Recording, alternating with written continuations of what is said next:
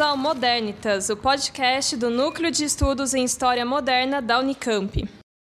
Olá, pessoal! Começa agora mais um episódio do podcast Modernitas, o Núcleo de Estudos em História Moderna da Unicamp. Eu, meu nome é Andresa. E eu sou o Vitor. E hoje nós estamos com a Carol. Ela fez mestrado na, na Unicamp e doutorado em História Social na USP. E hoje ela faz parte do Modernitas. Oi, gente. Um prazer estar aqui e muito obrigada pelo convite de vocês. A Carol, ela estuda de um modo geral a circulação e produção de cultura escrita né, na Península Ibérica durante a modernidade. E, Carol, fala pra gente, como que você chegou ao seu objeto de pesquisa? É, por que, que você decidiu por esse tema em específico? Olha, ah, os meus estudos foram me levando para esse tema. Desde a graduação, eu fiz História na Universidade Federal de Viçosa, e ali eu fiz iniciação científica com o professor Francisco Cosentino, que é, era um especialista em governadores gerais e administração na América Portuguesa, e comecei trabalhando com o projeto Resgate, que são é, cartas manuscritas desses governadores gerais, que foram cartas digitalizadas, é, e a gente tinha acesso a esse documento por conta da digitalização. Então, eu comecei com, com cartas manuscritas, é, escrevi uma monografia sobre um governador geral, que foi Francisco Barreto de Menezes, foi essa monografia que me levou ao mestrado com a professora Leila Algrande da Unicamp. É, eu, aí eu trabalhei o conteúdo de cerca de 300 cartas que, que foram é, geradas né, em Salvador a partir do secretário do Francisco Barreto de Menezes, e essas cartas né, eram enviadas para Lisboa. Então, eu comecei meu interesse por cultura escrita e circulação nesse momento no mestrado. É, e um, um, detalhe me chamou a atenção em um documento que eu utilizei, que é o testamento do Francisco Barreto de Menezes. É um testamento que foi publicado pelo IFAM de Pernambuco e que eu descobri muito por acaso na internet, ainda na graduação. E esse testamento foi publicado é, pelo José Antônio Gonçalves de Mello, que fez uma grande análise sobre a biografia do Francisco Barreto e citou em uma nota que havia notícias do Francisco Barreto retornando do Brasil e chegando a Lisboa no navio. E eu fiquei muito interessada em, em entender né, onde é que essa notícia tinha sido publicada. Então, eu cheguei no, no interesse das notícias por uma nota de rodapé, literalmente, de uma publicação. E aí eu fui atrás desses documentos, né? Descobri o Mercúrio Português, descobri a Gazeta é, que foi publicada em Lisboa. É, depois cheguei a uma tese de uma professora portuguesa chamada Patrícia Oliveira Teixeira, que ela enumera esses, essa produção de notícias, ela enumera as gazetas, é, os mercúrios e os periódicos é, que foram impressos em Portugal e na Espanha. Então, ela me deu a base para escrever um projeto de doutorado e apresentar ele na USP muito tempo depois. Então, é, foi assim, eu fui mudando de tema de pesquisa e ele foi me levando para a cultura escrita, para entender além do conteúdo dos documentos, entender um pouquinho como que eles eram produzidos, como eles circulavam, qual era a função deles naquela sociedade. Muito legal. Ô, Carol, você comentou um pouco já dentro dessa sua questão da trajetória aí, de iniciação científica, mestrado, etc., e também do doutorado. Ah, você falou que, de fato, né, as temáticas diferentes, né, primeiro especificamente mais próximo do Francisco de Menezes, mas depois você há um ponto comum entre toda essa documentação que é o fato né, de elas estarem na Península Ibérica, em Portugal, num período ah, mais ou menos semelhante. E pensando mais no seu doutorado, né, que você falou menos agora, você citou o caso do, do Mercúrio, da Gazeta e dos periódicos, né, em Lisboa, em Portugal, que foram fundamentais para a sua, sua pesquisa. Né? Então, conta um pouco para nós como se deu a não só a localização, mas a escolha do material que você analisou no doutorado. Sim, então, como eu disse, é, o ponto inicial foi essa tese dessa professora, porque eu não conhecia é, esses documentos aqui no Brasil. Né? Hoje já há uma produção maior sobre esses periódicos, há outros historiadores escrevendo sobre eles aqui no Rio, mas naquele momento eu não conhecia ainda. Então, é, eu tive acesso a essa tese, enumerei esses documentos que me interessavam, e depois foi aos acervos online dessas bibliotecas, descobri onde eles estavam, ver o que eu tinha acesso digitalizado, né? O Mercúrio Português, por exemplo, ele está inteiro digitalizado. Foi com essa versão que eu trabalhei. É, a Gazeta, que foi publicada em Lisboa, que é chamada também de Gazeta da Restauração, ela é, eu trabalhei com ela impressa, porque uma colega encontrou essa Gazeta publicada, uma versão é, atual, facsímile, mas ela encontrou em um sebo português e me escreveu se eu tinha interesse que ela trouxesse.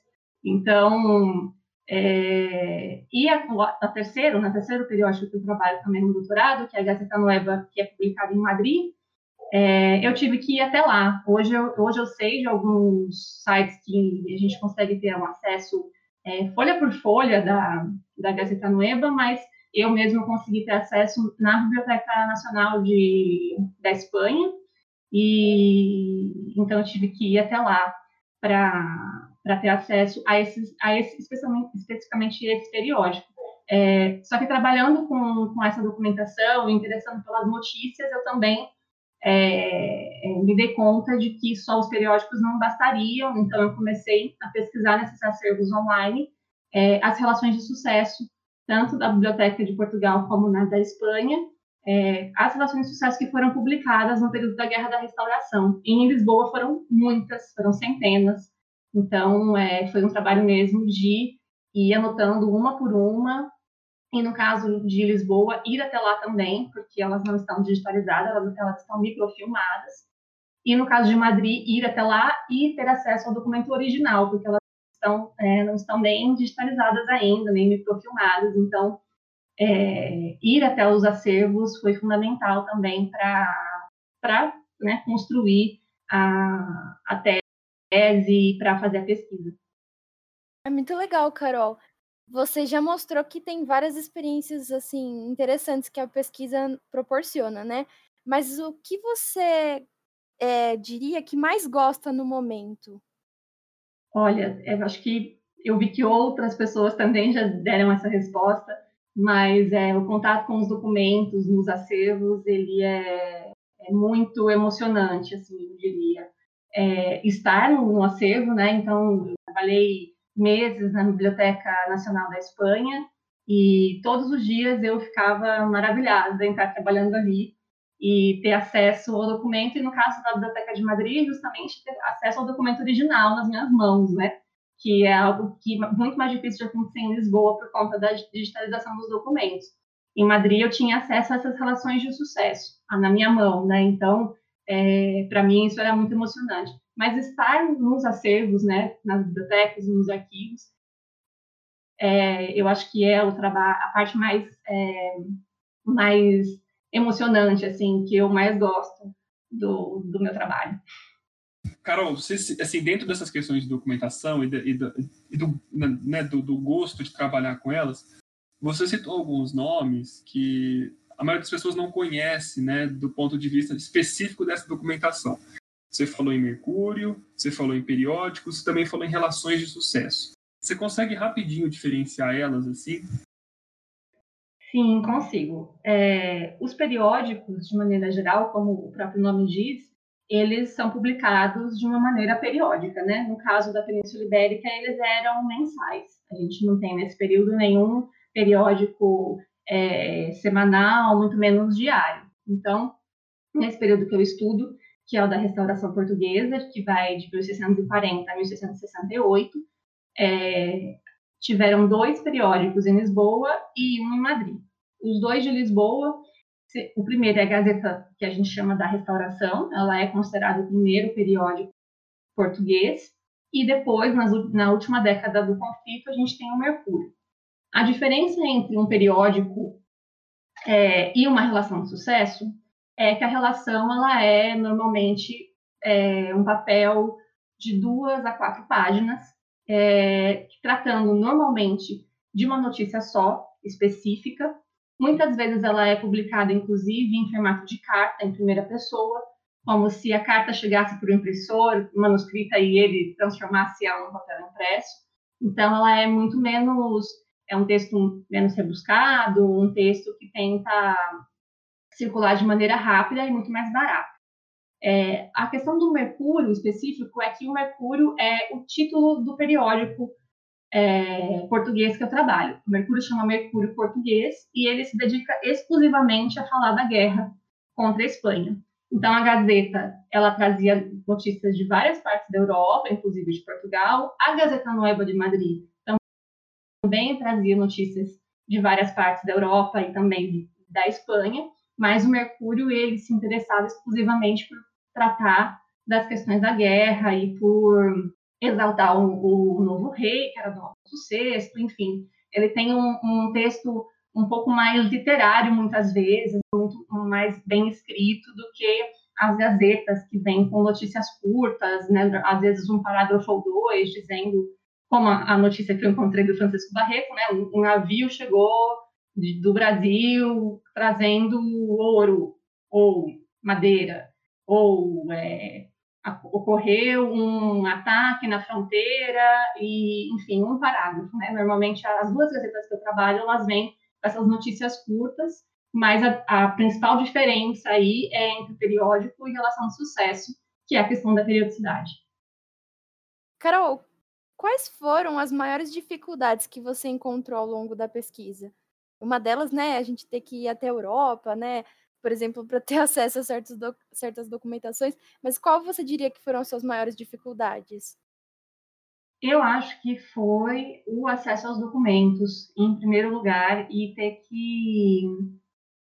Enfim, a própria busca por eles antes de ir até lá, é, que se dá através do acervo online, dos catálogos online, ela é mais difícil do que estar ali pessoalmente, né? Existem é, acervos que a pesquisa é, presencial é muito mais fácil, até porque a gente tem o auxílio das pessoas, é, que muitas vezes são bastante solistas nessas bibliotecas, em nos auxiliarem nessa, nessa busca. Então, eu acho que é, a gente tem que montar um projeto, né, e tem que estruturar ele muito bem, então, colocar as referências dos documentos é importante, e aí o, a busca por eles nos acervos online, nos catálogos, é uma dificuldade, às vezes, é, depois é isso de, de ter que né, contar com, com as nossas referências, com as nossas anotações, com né, é, é chegar no Brasil depois e pensar, nossa, esse documento é tão mais importante do que eu imaginava, e eu precisava tanto ter digitalizado ele ao invés de fazer só, né? E, e aconteceu de eu chegar e falar, é, esse documento vai fazer falta e eu não tenho ele inteiro porque eu não tinha tempo de fazer uma cópia completa, né? E às vezes também mandar digitalizar é super caro, né? É, pagamos em euro, afinal. Então, essa, essa distância da, da, da, do documento, é, eu acho que é uma grande dificuldade para quem pesquisa do Brasil, né? E, e bom, aí, é, felizmente, nós temos agências financiamento como a FAPESP, que, que eu tive bolsa no mestrado e doutorado, que foram fundamentais para fazer as pesquisas.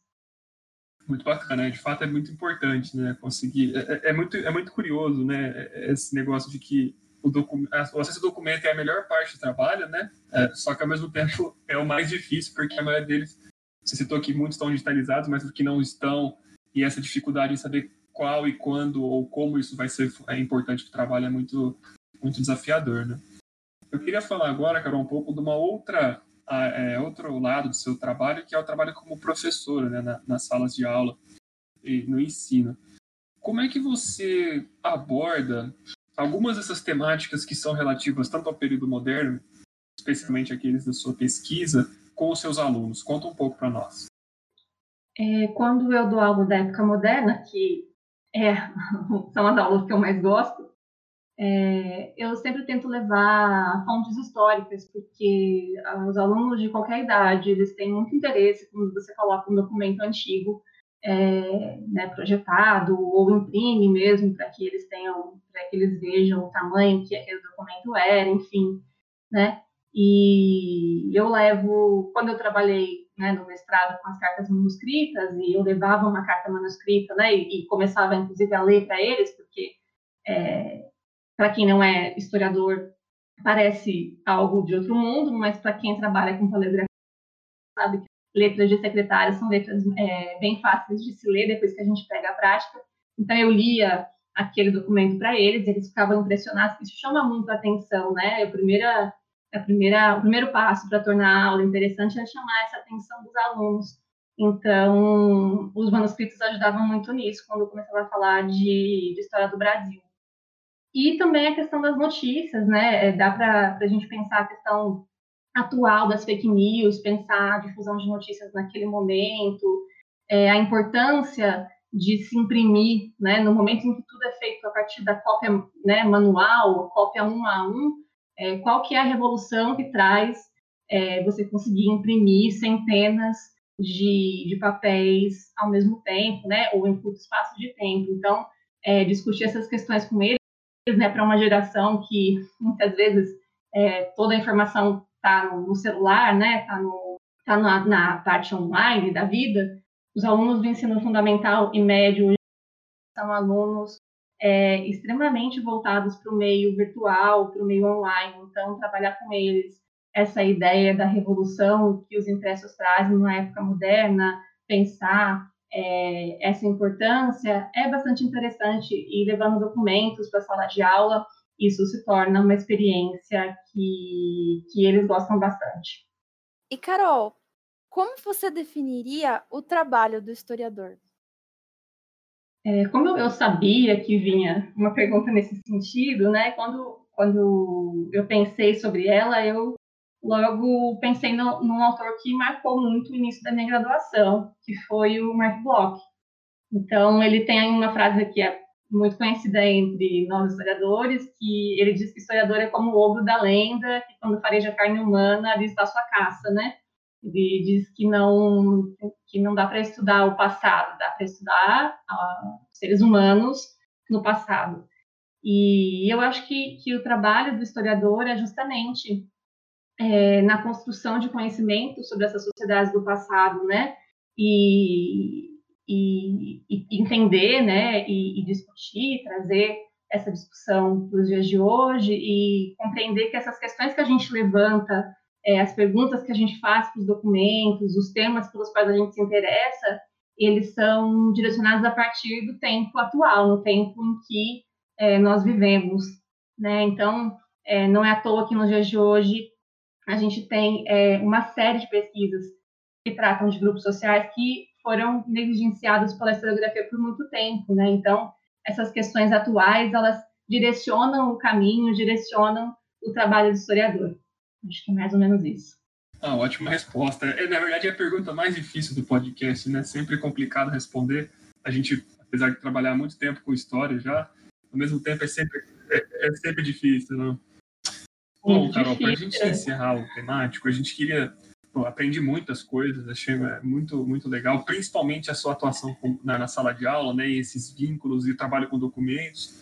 Mas indica, indica para os nossos ouvintes alguma bibliografia uh, que, que possa interessar o pessoal que, que gostou do tema e quer saber um pouco mais. Fernando Bouza e Antônio Castilho Gomes são dois autores fundamentais para o tema. É, o Fernando Bolsa ele não tem livro publicado no Brasil, mas é, tem muitos artigos disponíveis online. O Castilho Gomes ele tem um livro publicado pela Ateliê Editorial em 2014, que se chama Livros e Leituras na Espanha do Século de Ouro. É um livro muito importante é, nessa discussão sobre circulação, impressão, acesso à escrita nessa época. É, o Diogo Ramada Curto é um historiador português que trata bastante desse tema e ele tem livro publicado pela editora da Unicamp. E eu sugiro também que para os ouvintes terem acesso à produção atual sobre esse tema, sobre cultura escrita, que eles acessem os anais do Seminário Internacional de Cultura Escrita no Mundo Moderno, que aconteceu em Minas Gerais em 2019.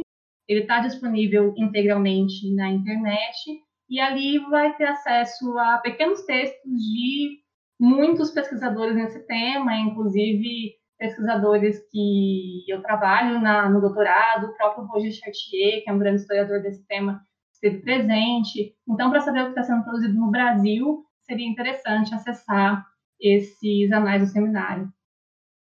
Muito obrigada a todos que chegaram até aqui. E muito obrigado, Carol, por dividir um pouco da sua trajetória com a gente. Obrigada, gente. Mais uma vez agradeço pelo convite. Nos vemos no próximo episódio do Modernitas. Até mais, gente.